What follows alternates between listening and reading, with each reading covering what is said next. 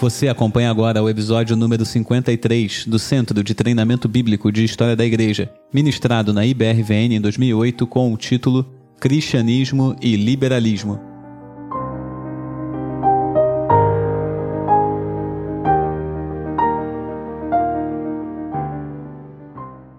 Fortalecimento do liberalismo na virada do século XIX. No século XIX, virando para o século XX, foi uma coisa que, junto com as duas guerras mundiais, praticamente matou a igreja na Europa. A Europa deixou de ser um ator importante no reino de Deus depois do século XIX e XX. E aqui o Dr. Calhoun ele explora a força das ideias. As ideias são devastadoras. Uma ideia que começa como uma especulação acadêmica, vai crescendo, vai ganhando força, chega nas pessoas, as pessoas começam a interiorizar aquilo, começam a achar que aquilo é verdade e as ideias mudam o mundo, mudam o mundo. Quando surgiu o liberalismo, o grande, um dos grandes combatentes foi esse sujeito aí, John Gresham Machen. Em 1912 ele fez um discurso em que ele disse assim: Ideias falsas são o maior obstáculo ao recebimento do evangelho. Podemos pregar com todo o fervor de um reformador e apenas conquistar um ou outro andarilho aqui e ali, se permitirmos que todo o pensamento coletivo da nação ou do mundo seja controlado por ideias que, pela irresistível força da lógica, previnem o cristianismo de ser encarado como algo mais do que uma ilusão inofensiva. Sob tais circunstâncias, o que Deus quer que façamos é que destruamos o obstáculo pela raiz. O que hoje é uma questão de especulação acadêmica começa amanhã a mover exércitos e a derrubar impérios. É a força das ideias. É claro que o, May, o Machen não conhecia a televisão. Se ele conhecesse, ele saberia que a causa dele é perdida. É um meio de comunicação de massa em que a ideia é incutida em todas as pessoas no mundo inteiro e é caso perdido. Pessoas passam a acreditar em ideias que elas não, nem sabem por que, que elas acreditam, elas acreditam desde que elas são desse tamanho, nunca entender, nunca vão entender por que, que acreditam naquilo, mas acreditam,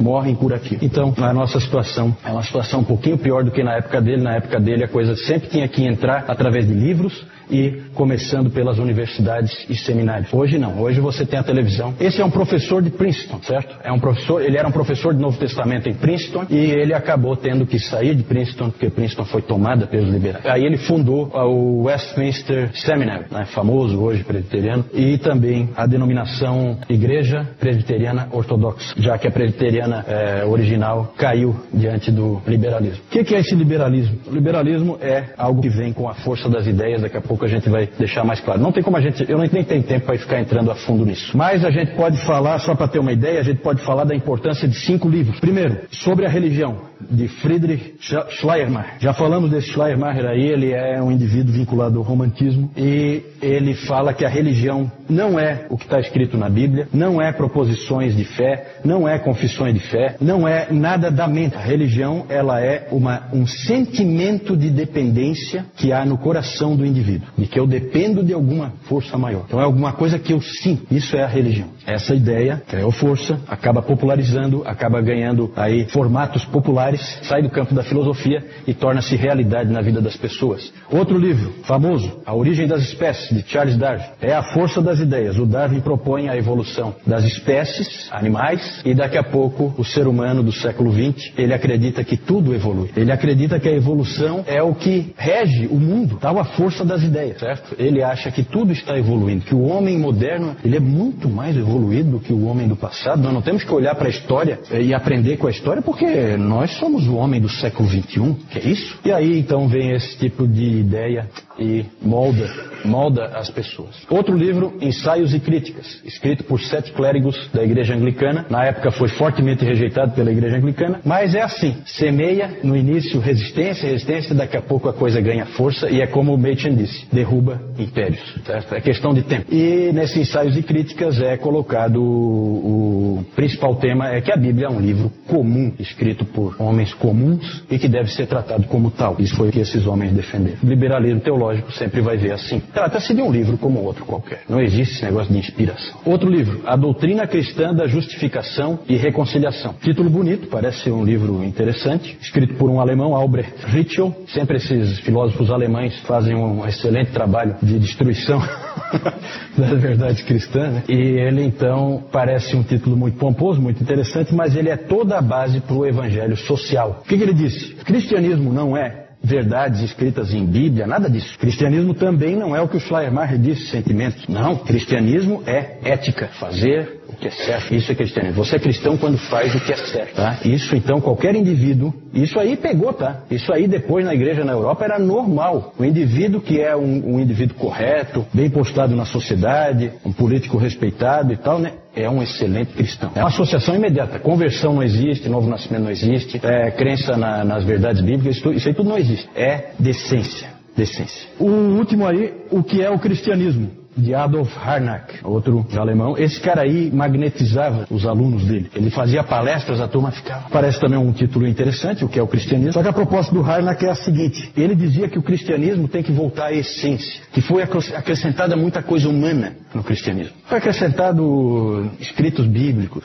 doutrina, igreja. Tem que tirar, tem que remover tudo isso aí, que isso aí tudo é problema. Essa era a tese dele. E voltar à essência. E qual é a essência? A essência é a pessoa de Cristo, conforme retratada nos evangelhos sinóticos, Mateus, Marcos e Lucas. João tem que tirar porque João tem, tem teologia demais, né? Aí já é corrompido. E no caso dos sinóticos, você também tem que tirar algumas coisas absurdas, como os milagres, por exemplo, que aquilo ali evidentemente é mito, né? Então você tira mais um pouco. É, é, é mas não exatamente como eles estão. Na verdade, você tem que tirar tudo aquilo ali e aí você fica com o homem Jesus Cristo, aquela pessoa especial diferente, diferenciada, com um contato muito próximo de Deus. Claro que Deus ele não é, né? É, isso aí o Harnack já foi. É um homem comum, mas um grande mestre. Isso aí depois do século XX pensou isso aí para sempre. Isso aí pegou, pegou. Então esses livros que foram saindo influenciaram foi uma, eles assim, a, a, simplesmente teve, tiveram um efeito avassalador nas, nas universidades. Sim. Filósofos. É, são são professores, são professores de universidades e que escrevem livros e pensam, são pensadores, são filósofos. O próprio Machen, ele estudou com um sujeito que tinha sido, que tinha sido discípulo do Harnack. E quando o Machen estava na Alemanha, o Machen fala, o Machen é um cara que fala com conhecimento de causa, porque ele estudou na Alemanha e ele teve contato com esse tipo de pensamento liberal. A mãe dele orava muito por ele, para que ele permanecesse firme, porque realmente ele se encantava com o que o Harnack ensinava ensinava. Aquilo era, sabe, aquela coisa hipnótica, tipo um canto da sereia. Coisa diabólica mesmo. E aí, ele então, quando ele ouvia aquelas palestras e coisa, ele ia pro quarto dele e lia o Evangelho de Marcos para dar uma renovada na fé dele. Mas ele chegou a balançar. Tal a, tal a capacidade de persuasão de alguns desses indivíduos. São indivíduos muito, muita capacidade. Para mim, a melhor definição de liberalismo é essa aí, do Richard Niebuhr. É uma maneira da gente entender, né? A tolice que é o liberalismo. Olha só. O liberalismo ensinava que um Deus sem ira trouxe homem sem pecado para um reino sem julgamento por meio da ministração de um Cristo sem cruz. Ou seja, ele é nada. Sobra o que aí? Uma ética boba, certo? Que não precisava de cristianismo para existir. É só isso que fica no final. O arcebispo William Temple, uma vez, ele disse o seguinte, que ele fica sempre se perguntando, ele ficava sempre se perguntando, por que que alguém se daria ao trabalho de matar o Cristo do, do liberalismo? Um sujeito inócuo, não faz a menor diferença. Por que que alguém mataria ele? É claro que o Cristo do liberalismo é uma piada, é um falso Cristo. E só que um monte de gente foi atrás, a coisa entra nos seminários, novas gerações já começam de pequenininho ouvindo falsidade e vão caindo. A grande paulada que o liberalismo sofreu foi uma coisa chamada Primeira Guerra Mundial. Porque o liberalismo entendia que o homem tinha evoluído e tinha chegado a um estágio tal de ética e de entendimento de si mesmo e dos outros que agora sim nós tínhamos chegado a um patamar de verdadeira humanidade. E aí veio a Primeira Guerra Mundial e homens se matando por motivos fúteis e aí todo esse castelo de cartas dos filósofos aí caiu por terra. Deus usou para humilhar todos esses sujeitos aí. O homem não ficou bom não, não se iludam. O homem é tão mau quanto ele sempre foi. Essa foi a mensagem que Deus mandou com duas guerras mundiais avassaladoras com todo tipo de barbaridade acontecendo. John Gresham Machen, ele escreveu esse livro aí, Cristianismo e Liberalismo, em 1923, e é interessante o título, o Dr. Calhoun chama atenção para o título, não é fundamentalismo e liberalismo, dois tipos de cristianismo. Não, não, não. Cristianismo, de um lado, e uma outra coisa, que não é cristianismo nenhum, que é o liberalismo, que é uma coisa satânica, é uma enganação do nosso inimigo. Vou deixar também como tarefinha para vocês, se vocês quiserem se informar melhor sobre cristianismo e fundamentalismo. O fundamentalismo foi uma reação importante que aconteceu nos Estados Unidos Unidos, graças a Deus, porque lá houve reação, houve reação do Machen e de outros, às vezes um pouco exageradas, reações tendem a ser excessivas. Eu recomendo que vocês vão lá no Monevismo e peguem as duas palestras do Augusto Nicodemos sobre o assunto, uma sobre o liberalismo e outra sobre o fundamentalismo. Aí, ó, Machen, aqui o um quarteto do mal aqui, né?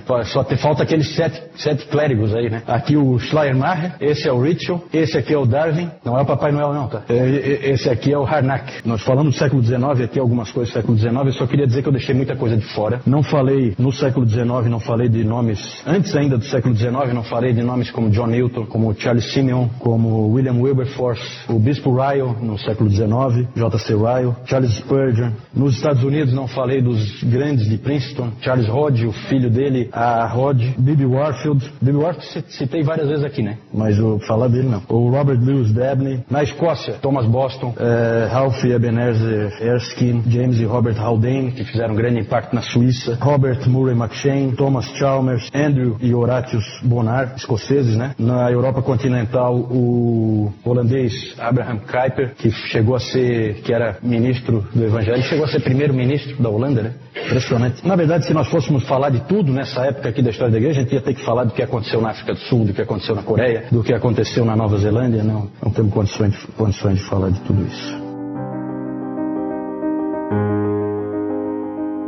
Esta é uma produção da Igreja Batista Reformada Vida Nova, localizada na Servidão Antônio Irineu da Silva, número 325, Córrego Grande, Florianópolis, Santa Catarina. Nos encontramos semanalmente aos domingos, às 10 horas da manhã, para o culto público ao Senhor. Venha nos visitar. Sola Fide, Sola Escritura, Solus Christus, Sola Gratia, Soli Deo Glória.